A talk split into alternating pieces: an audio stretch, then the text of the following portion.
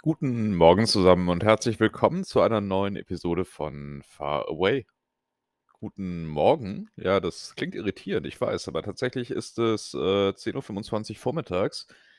Ich äh, bin zwar durchaus beschäftigt heute, aber ich möchte tatsächlich diese Gelegenheit gerade nutzen. Also ich äh, bin mit Denken beschäftigt und nutze das Aufnehmen dieses Podcasts quasi, um mich ein Stück weit von den Dingen zu entfernen, mit denen ich mich gerade befasse um dann frisch wieder draufschauen zu können. Also, das ist jetzt quasi gerade Arbeitszeit, die ich hier mit Aufnehmen verbringe, was aber nicht heißt, dass ich nicht arbeite.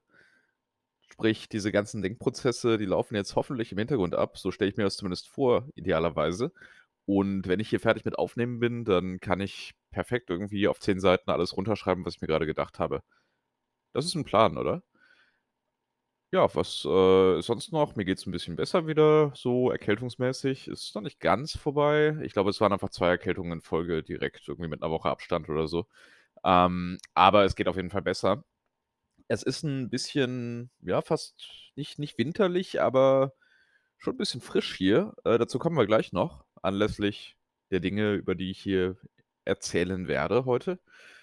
Und ja, das ist eigentlich alles, was man so an grundlegender Informationen braucht. Also früher Morgen, blauer Himmel, aber verhältnismäßig winterliches Wetter für hiesige Verhältnisse. Jetzt könnt ihr euch in etwa vorstellen, wie es mir hier geht und in welcher Stimmung und Verfassung ich dies alles hier aufnehme. Springen wir rein in das, was ich dieses Mal zu erzählen habe alle merkwürdigen Betonungen im Verlauf dieser Folge, wie zum Beispiel das äh, habe am Ende des letzten Satzes, schiebe ich übrigens darauf, dass ich äh, den Morgen bisher verbracht habe oder den Vormittag bisher verbracht habe mit diversen Meetings wie üblich und natürlich auch alle davon auf Englisch geführt wurden. Sprich, mir geht es wie einem 13-Jährigen nach einem England-Austausch äh, für zwei Wochen. Ich muss erstmal wieder Deutsch lernen, bevor ich überhaupt reden kann. Ne? Das kennt man ja. Ähm, es ist tatsächlich manchmal ein bisschen so, ne? Also, was ich immer wieder feststelle, ich habe davon ja schon mehrfach erzählt im Rahmen dieses Formates. Was ich feststelle, ist, dass, ähm, ich mehr dazu neige nach englischen Wörtern Englisch fortzusetzen. Sprich, wenn ich, äh, was im Deutschen halt durchaus vorkommt, ein englisches Wort in 'nen Satz einbaue, dann habe ich viel mehr die Tendenz als früher, also viel, viel, viel mehr, dann auch weiter mit 'nem englischen Satz fortzusetzen, auch wenn das überhaupt keinen Sinn ergibt. Also wenn ich zum Beispiel sage, wir haben dieses Meeting, dann würde ich jetzt so eine Tendenz haben, fortzusetzen, nicht mit morgen, sondern mit tomorrow and we will, irgendwie was auch immer, ne? Also, der der Trigger-Effekt von einzelnen englischen Worten in einem Satz, das ist so ein bisschen das das das Spannendste, was ich beobachte. Ansonsten glaube ich, meine Deutschkenntnisse sind nach wie vor akzeptabel. Akzeptabel. Na ja, äh, darum es nicht gehen. Es soll gehen um die Schlagzeile der Woche an dieser Stelle. Und die Schlagzeile der Woche ist ja wieder von sfgate.com. Ich habe es diesmal über Google News gefunden, muss ich zu meiner Verteidigung sagen. Also ich bin nicht gezielt auf sfgate.com gegangen, sondern es wurde mir angezeigt. Das ist manchmal der Fall, nicht immer, aber manchmal, wie gerade schon gesagt. Äh, die Schlagzeile lautet: um, Here's what San Francisco's snow looked like during some historic storms. Und das ist im Prinzip nur eine Aufstellung von Fotos aus dem zuletzt aus dem Februar 1976 offenbar. Ähm ja, Januar 74 und, äh, Februar 76, genau.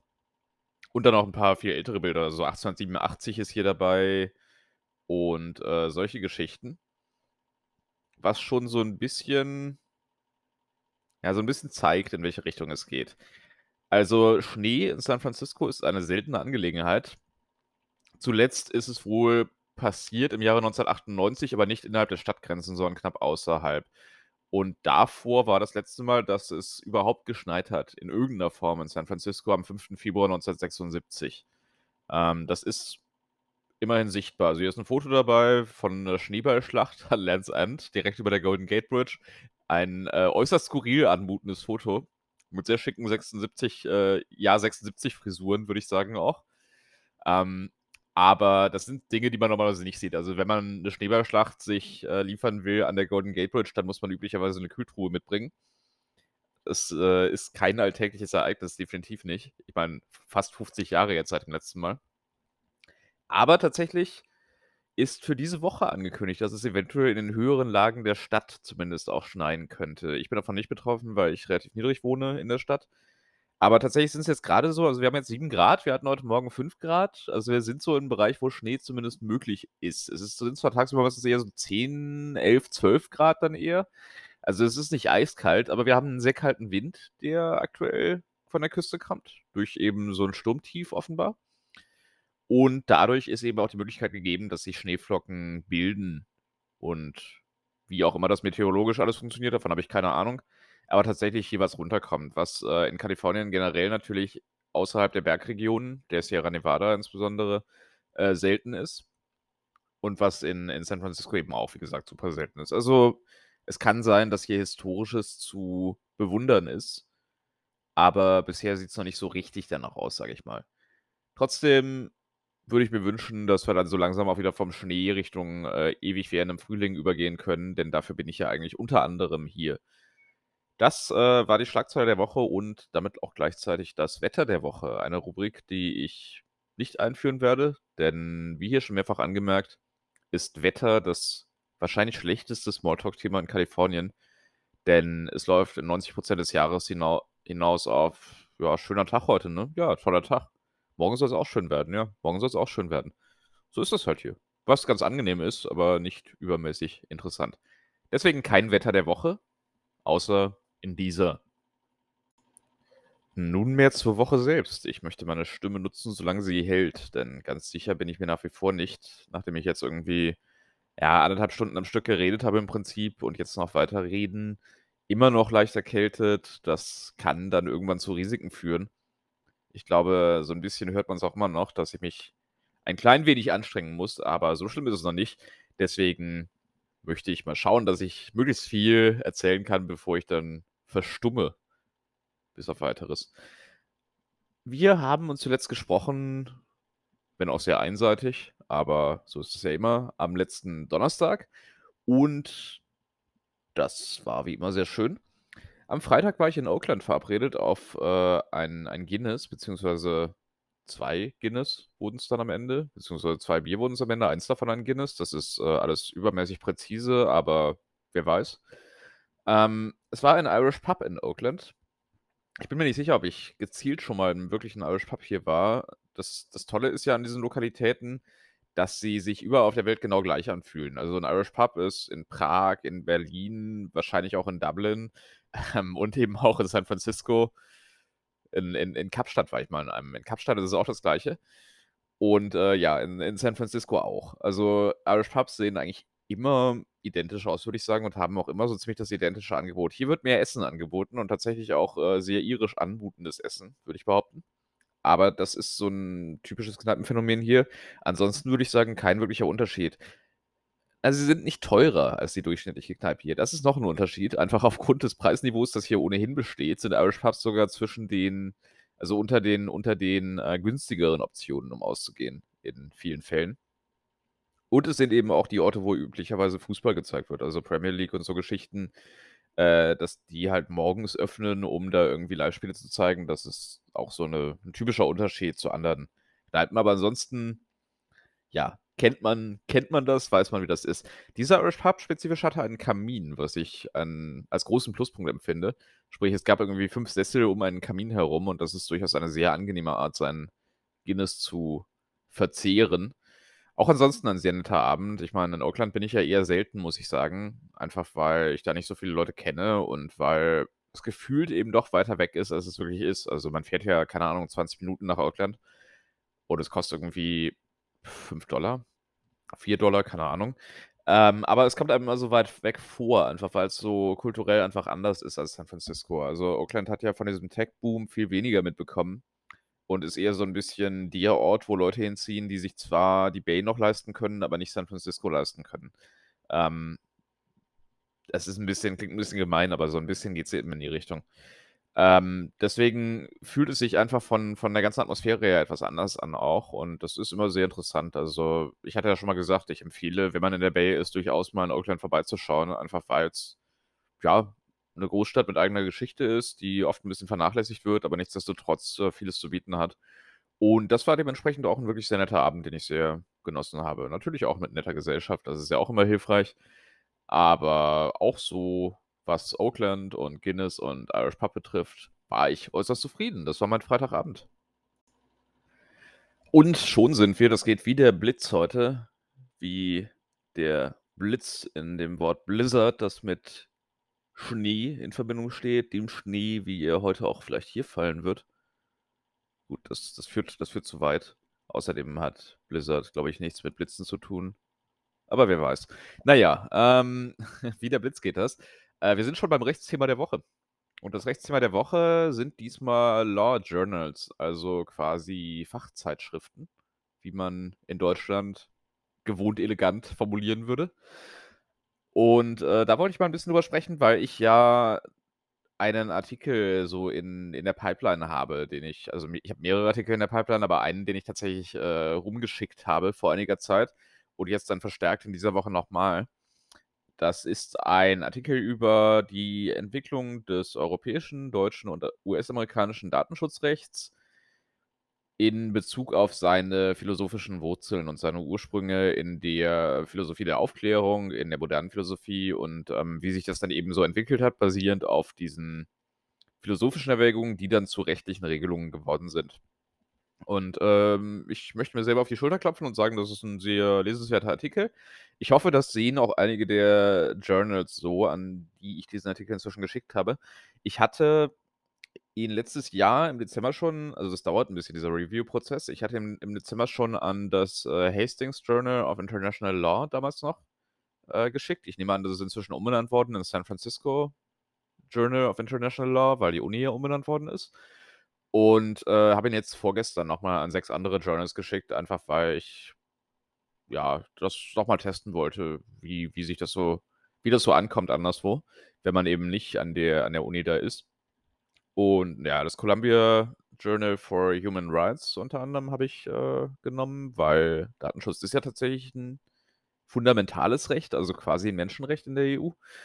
Und ja, noch ein paar andere. Möchte ich nicht zu sehr ins Detail gehen. Ich glaube, Duke war dabei, Harvard war dabei. Ähm, nicht die Hauptzeitschriften der jeweiligen Unis, aber eben schon Zeitschriften der jeweiligen Unis.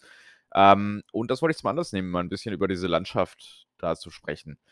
Es ist so, dass anders als in Deutschland, wo diese Fachzeitschriften von großen Verlagen kommen, der Beck Verlag zum Beispiel ist da sehr, sehr aktiv, ähm, dass anders als in Deutschland hier jede Law School ihre eigene Zeitschrift hat oder fast jede. Ich glaube, das ist tatsächlich jede, aber ich bin mir nicht ganz sicher bei den ganz kleinen Law Schools. Na, da wahrscheinlich eher nicht. Also es gibt ja doch sehr viele Law Schools hier. Viele davon sollte man definitiv nicht besuchen. Und ähm, viele aber eben auch schon. Und jedenfalls die größeren haben so ein Journal. Das heißt nicht, dass die überregional bekannt sein müssen. Also zum Beispiel Golden Gate Law in, hier in San Francisco die jetzt keinen überragend guten Ruf haben, freundlich formuliert. Ähm, die haben zum Beispiel auch diverse Zeitschriften trotzdem. Ich möchte übrigens hier meine Lanze brechen für Golden Gate Law. Also ich äh, mache gelegentlich vielleicht Witze über die, aber ich kenne auch sehr nette und kompetente Leute, die da AbsolventInnen sind. Also es ist nicht immer so, dass man, wenn man auf einer Law School war, die, sagen wir mal, ja, fragwürdige Metriken hat, ähm, dass man deswegen ein schlechter Jurist, eine schlechte Juristin wäre. Das ist ja auch bei anderen Unis nicht so, ne? Also alle, die wir in Berlin studiert haben zum Beispiel, wissen ja, dass ähm, da auch Leute herkommen, die kompetent sind auf ihren jeweiligen Gebieten. Und auch Leute, die sehr inkompetent sind, aber das ist wahrscheinlich normal.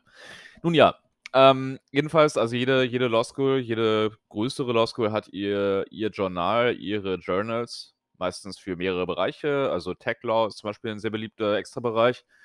Und ähm, International and Comparative Law ist auch ein sehr, sehr beliebter Bereich natürlich.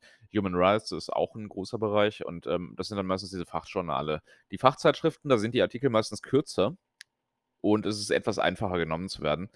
Ähm, das ist auch der Grund, also ersteres ist auch der Grund, warum ich ähm, an die Fachzeitschriften meinen Artikel geschickt habe, denn der ist mit 35 Seiten relativ kurz tatsächlich. Also das klingt jetzt sehr lang, aber 35 Seiten double-spaced ähm, ist gar nicht so lang.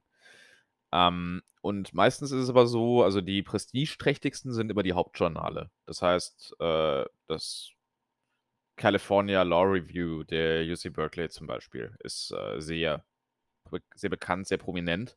die anderen Journale der jeweiligen Uni, die, äh, sind dann quasi so im Schlepptau. Also, die haben 'n ähnlich guten Ruf wie das Hauptjournal, aber die werden nicht so wirklich gerankt. Also, es gibt Rankings, aber die gelten immer nur für das Hauptjournal und die anderen kleineren Journale, die haben dann quasi eben 'ne ähnliche Reputation, könnte man sagen. Ähm, es ist eigentlich ähnlich verteilt wie bei den Unis, aber 'n paar Abweichungen gibt's dann doch. Also, Harvard äh, das Harvard Law Review, ähm, ist auch da natürlich ganz weit oben. Columbia ist recht weit oben, ähm, und das ist eben schon so mit das wichtigste Organ, was 'ne Uni hat, wenn's um Forschung geht, würde ich sagen. Also, wenn's nicht um Lehre geht, sondern um Forschung. Ähm, diese Journals, die werden zu sehr großen Anteilen von Studierenden befüllt, teilweise von Externen und teilweise von ProfessorInnen. Ähm, und zu ganz verschiedenen Themen eben. Also, grade die allgemeinen Journale äh, Journals natürlich, die werden zu allen Themen eigentlich, die irgendwie was mit Recht zu tun haben, befüllt und die themenspezifischen logischerweise im jeweiligen Bereich. Das wird auch gelesen, das wird rezipiert. Das ist wichtig, wenn man irgendwie in die Lehre gehen will oder in die Forschung gehen will. Und generell ist es so, wenn man während des Studiums irgendwie Law Review hat äh, gemacht hat, das ist, äh, 'ne große Errungenschaft. Also, das schaffen nicht viele. Das ist wahrscheinlich so einzuordnen in dem Bereich von 'nem Magna Cum Laude oder so, also, von von Latin Honors. Das ist ungefähr das Gleiche. Also, wenn man 'n Journal gemacht hat, ist man im Top-Bereich der Studierenden in aller Regel. Das heißt, das, äh, ist schon irgendwie wichtig und, äh, deswegen habe ich meinen Artikel da auch hingeschickt, einfach deswegen, weil das der eigenen Reputation im Bereich doch sehr gut tut und auch, weil ich's interessant finde, ehrlich gesagt. Also, ich hatte das ja während meiner Anwaltszeit so 'n bisschen vermisst in Berlin, diese wissenschaftliche Auseinandersetzung. Ich habe einmal 'n Artikel publiziert, das ist in so 'nem praktischen Journal für, äh, Datenschutz gewesen, glaube ich, und da ging's um, äh, Clubhouse unter anderem. Clubhouse, äh, alle werden sich erinnern, das ist die App, die 2020 mal für 3 Tage berühmt war, wo man sich unterhalten konnte wie im realen Leben, weil man das 2020 ja zwischendurch im realen Leben nicht konnte. Ähm, genau, und über den Datenschutz dort habe ich 'n Artikel geschrieben, verglichen mit TikTok, Snapchat und anderen Apps, die man wenigstens immerhin noch kennt heute. Und wer den haben möchte, dem kann Entschuldigung, dem kann ich diesen Artikel sicherlich gerne zusenden. Das, äh, war ein Husten, wo ich leider nicht mehr rechtzeitig stumm schalten konnte. Aber, na, wie gesagt, also, das ist keine so große Publikation. Und deswegen, ja, ich, äh, muss die Aufnahme dieses Segments mal abbrechen. Ich bin schon 7 7 Minuten über 7 Minuten an diesem Segment hier grade und, äh, will jetzt hier nicht alles vollhusten, möchte aber auch nicht die 7 Minuten noch mal komplett neu aufnehmen. Deswegen werdet ihr verzeihen, wenn ich, äh, mal kurz unterbreche und mir 'n Glas Wasser besorge. Ich bin gleich wieder da. Das war das Rechtsthema der Woche. So, da bin ich wieder. Hoffentlich in der in der Lage, zumindest für 'n paar Minuten weiterzusprechen. Das hoffen wir alle. Ähm, ihr habt das ja gar nicht gemerkt, aber ich habe jetzt grade 'ne Stunde lang diverse Medikamente genommen, literweise Wasser getrunken, mir einige heiße Tees eingeflößt, 'ne Wärmflasche benutzt. Also, ich ich war ich war ganz ich war ganz lange weg. Nein, Quatsch. Ich, ähm, habe 'n Glas Wasser getrunken und hoffe, das bringt jetzt was. Ähm, wo waren wir? Wir waren am wir waren beim Samstag. Samstag war noch schönes Wetter und deswegen habe ich Samstag meine regelmäßige Tour zur Golden Gate Bridge unternommen. Also, ich mache das ja gerne, einfach diese irgendwie 1 1/2, 2 Stunden, das sind eher 2 Stunden am Ufer langlaufen, bis ich da irgendwo bin. Das ist einfach 'n schöner Weg und, äh, das da kann man die Gedanken so die Gedanken baumeln lassen? Nein, die Seele baumeln lassen. Äh, man kann den Gedanken freien Lauf lassen und, äh, ist sehr entspannend, ist fast meditativ. Und, ähm, um aber nicht ganz in meiner Meditation zu verharren, war ich dann abends noch zum Essen verabredet. Das war auch sehr nett.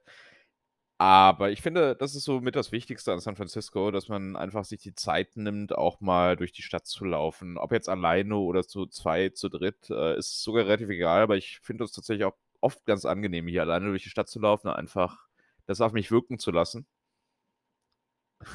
Ich klinge immer esoterischer. Ich klinge mit, ähm mit längerem Aufenthalt in Kalifornien immer esoterischer in dem, was ich tue und hoffe, das trifft nicht die Realität. Aber nein, ich ich, äh, bin ja immer schon gerne gewandert und so Sachen und das ist hier natürlich auch ganz großartig, aber tatsächlich habe ich den Reiz von langen Spaziergängen erst hier entdeckt. Das ist wahrscheinlich auch ein Ergebnis des durchgängig schönen Wetters. Aber so in Berlin war's vielleicht mal das Maximum, dass ich von der Arbeit nach Hause gegangen bin. Von Schöneberg nach Neukölln, das sind auch so 7 Kilometer immerhin. Aber ist jetzt auch kein wahnsinnig spannender und interessanter Weg, ne? Also, man gewöhnt sich ein bisschen dran, aber so toll ist er eigentlich nicht. Äh, hier wiederum ist jeder einzelne Weg eigentlich sehr schön. Und das weiß ich dann doch sehr zu schätzen. Deswegen habe ich das Samstagvormittag einfach mal in Angriff genommen und wurde nicht enttäuscht. Auch nicht vom Samstagabend, das Essen war sehr lecker. Keine keine Sorge. Auch das war gut. Ich bin mir noch nicht sicher, ob es für eine neue Rubrik reicht, aber ich, ähm, habe so den Gedanken, vielleicht ganz generell über das Produkt der Woche zu sprechen. Also, es nicht auf Lebensmittel zu beschränken, sondern allgemein über Dinge zu reden, die hier im Alltag eine Rolle spielen und wo ich mich immer wieder wundere, wie sehr sie eine Rolle spielen. Das, ähm, ist so ein bisschen die Idee dahinter. Ich weiß gar nicht, warum mir die Idee nicht vorher gekommen ist. Wahrscheinlich, weil ich zu sehr ans Essen gedacht habe.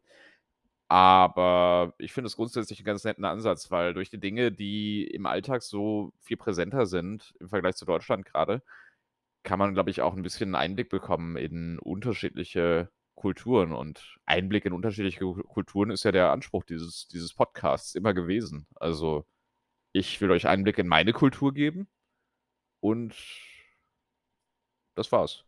Genau. Ähm, deswegen tun wir das jetzt.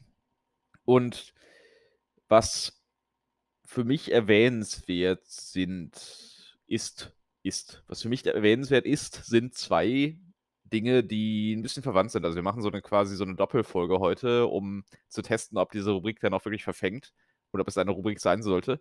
Das eine ist ein bekanntes Feature von amerikanischen Produkten, Übergrößen. Also Produkte in Übergrößen, damit meine ich keine Kleidung, sondern damit meine ich grundsätzlich alles, was, äh, größer verkauft wird, als man es in Europa gewohnt ist.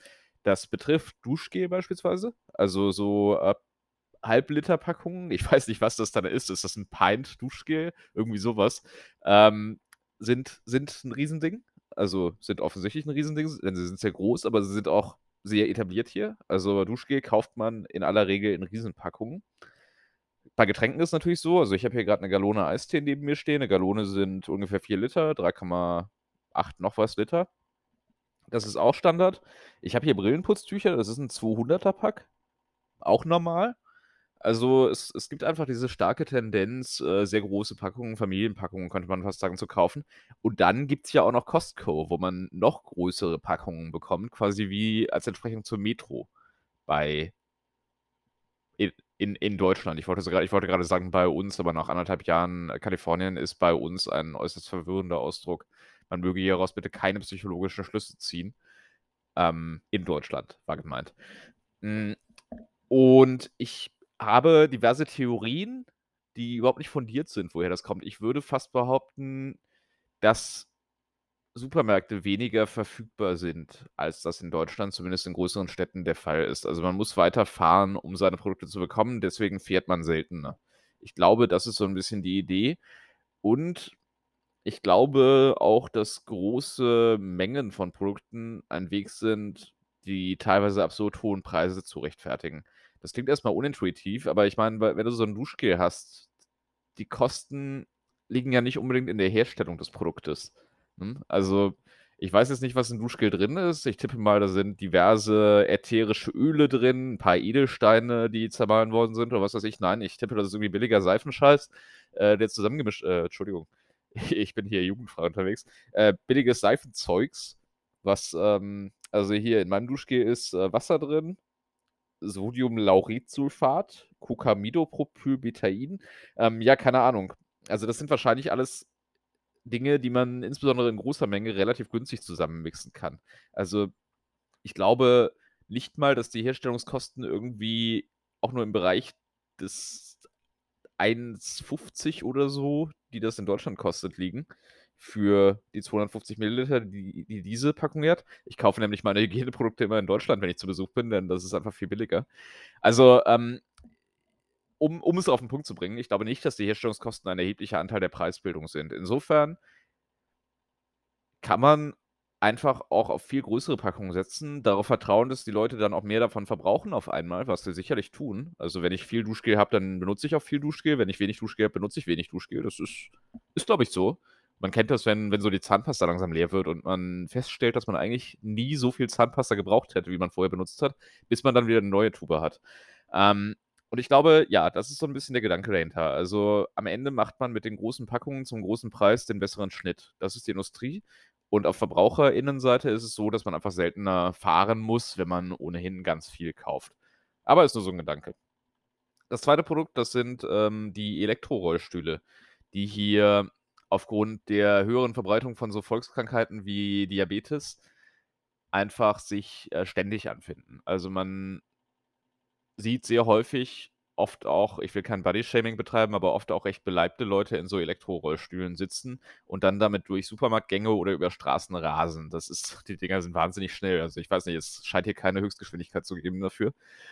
Und ähm, das finde ich immer sehr, sehr irritierend auch. Ich glaube, das ist auch der Fall, weil eben das Krankenversicherungssystem ja so seine Schwierigkeiten hier hat und deswegen wahrscheinlich häufiger nicht auf Folgenvermeidung gesetzt werden kann. Also wenn irgendwie eine Gehbehinderung im Entstehen begriffen ist, dass man erst dann irgendwie was dagegen tut, wenn es vielleicht schon zu spät ist oder auch gar nicht und dann deswegen eher diesen Rollstuhlersatz braucht. Also das kann ich mir vorstellen. Ist vielleicht auch ein bisschen Bequemlichkeit und naja, ich kann mir vorstellen, eine ganz kleine Schnittmenge gibt es, die es einfach ganz geil findet, mit diesen Dingern durch, äh, durch die Gegend zu rasen, aber das sind wahrscheinlich sehr wenige Leute, falls es sie überhaupt gibt. Aber das ist jedenfalls sowas, was äh, gerade hier in Kalifornien, in Nordkalifornien, wo die Leute ja durchaus sehr fit sind, ähm, so in der, in der breiten Masse, hihi, ähm, in der, in der breiten, im, im Bevölkerungsdurchschnitt, meine ich, ähm, ist es sehr, sehr irritierend zu sehen, ne? dass man eben trotzdem sehr viel sehr viele von diesen Leiden hat und sehr viele von diesen dementsprechend von diesen Elektro ja, Scootern, was auch immer.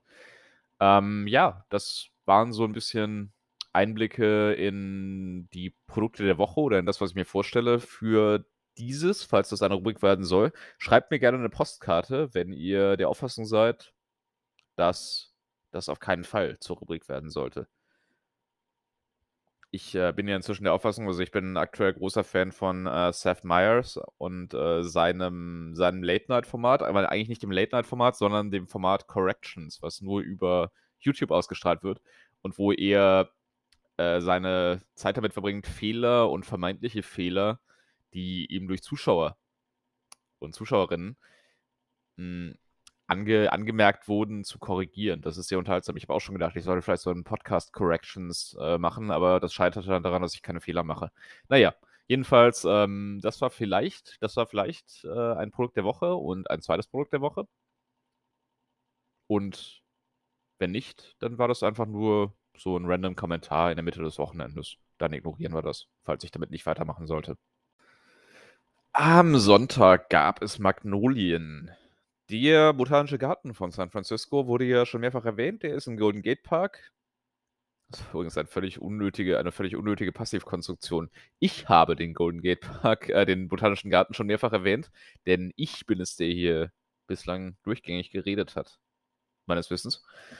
Ähm, keine Gäste, das hat irgendwie nie geklappt, weil niemand zu Gast sein möchte. Sehr schade. Nun ja, ähm, der Botanische Garten jedenfalls ist im Golden Gate Park be belegen. Also, inzwischen 'n ganz gutes Stück weg von hier. Ich habe ja früher deutlich näher daran gewohnt, aber North Beach ist etwas, äh, weiter weg vom Golden Gate Park. Da muss man mit so einer komplizierten Busverbindung hin, was irgendwie 'ne Dreiviertelstunde dauert. Na ja, jedenfalls im Botanischen Garten gibt es, äh, über 100 Arten von Magnolien. Ich weiß nicht genau, wie viele es sind, aber es sind über 100.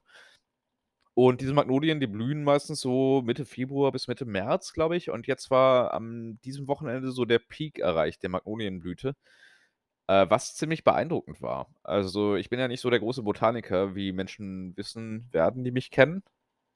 Ich glaube, ich hatte zu meinen Hochzeiten drei Pflanzen gleichzeitig in der Wohnung, was immerhin schon mal was ist. Also, es ist nicht ganz so gut wie über 100 Magnolien, aber es ist, sind immerhin drei Pflanzen mehr als null. Ähm, alles, alles Kakteen natürlich, weil die muss man nicht gießen. Nee, Quatsch. Ähm, Basilikum zählt als Pflanze natürlich. Basilikum zählt auch als Pflanze. Äh, jedenfalls, ich äh, bin kein großer Botaniker, aber bin trotzdem immer begeistert, wenn ich dann so besondere Pflanzen-Events mir anschauen kann. Wir sind alle große Fans von Pflanzen, Pflanzen-Events. Und äh, Magnolien, da erinnere ich mich, die hatten wir früher im Garten. Das waren immer sehr schöne Blüten. Und deswegen dachte ich, naja, mal schauen, ob San Francisco mit dem Garten meines Elternhauses mithalten kann. Spoiler, es konnte. Also zumindest in dieser Hinsicht. In vielen anderen Hinsichten natürlich nicht. Mein Elternhaus hat einen tollen Garten, immer noch und auch weiterhin. Hm, aber was die Magnolien angeht, muss ich sagen, hat der Botanische Garten hier schon 'n guten Job gemacht. Also, es ist schon beeindruckend, in welcher Farbvielfalt und wie groß eben auch diese Blüten, äh, da zu finden sind. Und, äh, ich habe das nicht bereut, auch wenn es sehr voll war, denn es war ja 'n langes Wochenende, dazu kommen wir gleich. Hm, aber das war das war schon sehr, sehr, sehr schön. Und, äh, ja, man man sollte früher am Tag gehen, bestenfalls, denn dann ist es auch weniger voll. Aber na ja, was ich immer noch nicht so ganz verstehe, ist die Einlasssituation am Botanischen Garten, denn als Einwohner San Franciscos hat man freien Eintritt. Das ist an sich sehr schön, aber es gibt ja keinen verpflichtenden Ausweis hier und Führerschein kommt eventuell auch nicht aus Kalifornien, wenn man denn 'n amerikanischen hat. Sprich, äh, es gibt sehr viele Leute, die das irgendwie zusätzlich belegen müssen, dass sie 'ne Wohnadresse hier haben. Das kann man tun mit dem Mietvertrag oder mit 'ner Nebenkostenabrechnung. Man kann es nicht tun mit Post, die an einen adressiert ist. Ich habe keine Ahnung warum, aber es ist halt so. Ähm, ja, und dementsprechend musste ich 'n bisschen suchen, bis ich mal 'n Mietvertrag aufm Handy gefunden habe, denn das geht glücklicherweise hier, dass man Mietverträge übers Handy unterschreibt. Aber na ja, das, äh, wundert mich jedes Mal wieder und ich vergesse es auch jedes Mal wieder. Vielleicht bin ich deswegen jedes Mal so verwundert. Na ja, jedenfalls, äh, so war mein Sonntag im Zeichen der Magnolie. Sehr, sehr nett. Ich bin dann abends noch Richtung also, vom Botanischen Garten aus Richtung, äh, Ocean Beach, also, Richtung Westen in den Sonnenuntergang reingewandert und habe dann auf den Pazifik geschaut. Musste leider relativ früh dann zurück schon wegen anderer Verpflichtungen und dementsprechend konnte ich nicht ganz den Sonnenuntergang mitnehmen. Das hat sich etwas unvollendet angefühlt. Aber das ist natürlich auch 'n Vorteil von San Francisco, dass du 'ne Küste Richtung Westen hast und damit Sonnenuntergang am Strand. Wobei es eigentlich auch überschätzt ist, ne? Also, Sonnenuntergang am Strand hat ja den großen Nachteil, dass einem die Sonne die ganze Zeit ins Gesicht scheint, wenn man während sie im Begriff ist, unterzugehen. Am Ende wird's dann sehr schön, aber vorher ist es ja eigentlich eher nervig. Das wird in den Filmen wird das nie so dargestellt. Egal. Jedenfalls, äh, ein sehr von der Natur und ihren Schönheiten geprägter Sonntag. Durch die bisherige Woche würde ich tatsächlich wieder eher im, äh, Schnelldurchlauf gehen, weil da jetzt noch gar nicht so viel los war. Also, es hat sich 'n bisschen was getan wieder mit meiner Visabewerbung. Äh, endgültige Entscheidung ist immer noch nicht getroffen und ich darf immer noch nicht über alle Details reden, was sich getan hat. Ich weiß immer noch nicht, ob ich in 'ner Woche in der Lotterie sein werde oder nicht. Es sind noch insgesamt 3 Wochen Zeit, um sich für die Lotterie zu registrieren. Ich bin optimistisch, aber garantiert ist es nicht. Und ja, ich werde aber auf jeden Fall Mitte Mer Mitte März, Ende März Bescheid wissen, ob es hier weitergeht, jetzt dann dieses Jahr, hm, oder ob es dann eben erst später hier weitergeht wahrscheinlich.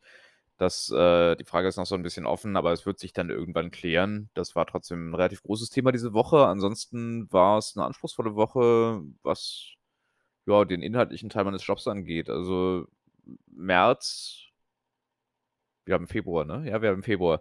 Äh, März ist auch 'n Monat, der kommt noch, aber Februar scheint, äh, 'n sehr beschäftigter Monat zu sein. Ich dachte mal, der Januar wäre so der der anstrengende Monat, aber Februar kann auf jeden Fall locker mithalten bisher, obwohl er so kurz ist. Ähm, das ist schon das ist schon 'n bisschen anders als in der Kanzlei, in der ich zu arbeiten pflegte.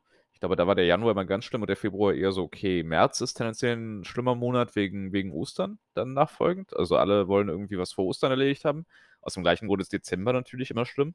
Also liturgisch gesehen nicht aus dem gleichen Grund, aber aus einem verwandten Grund.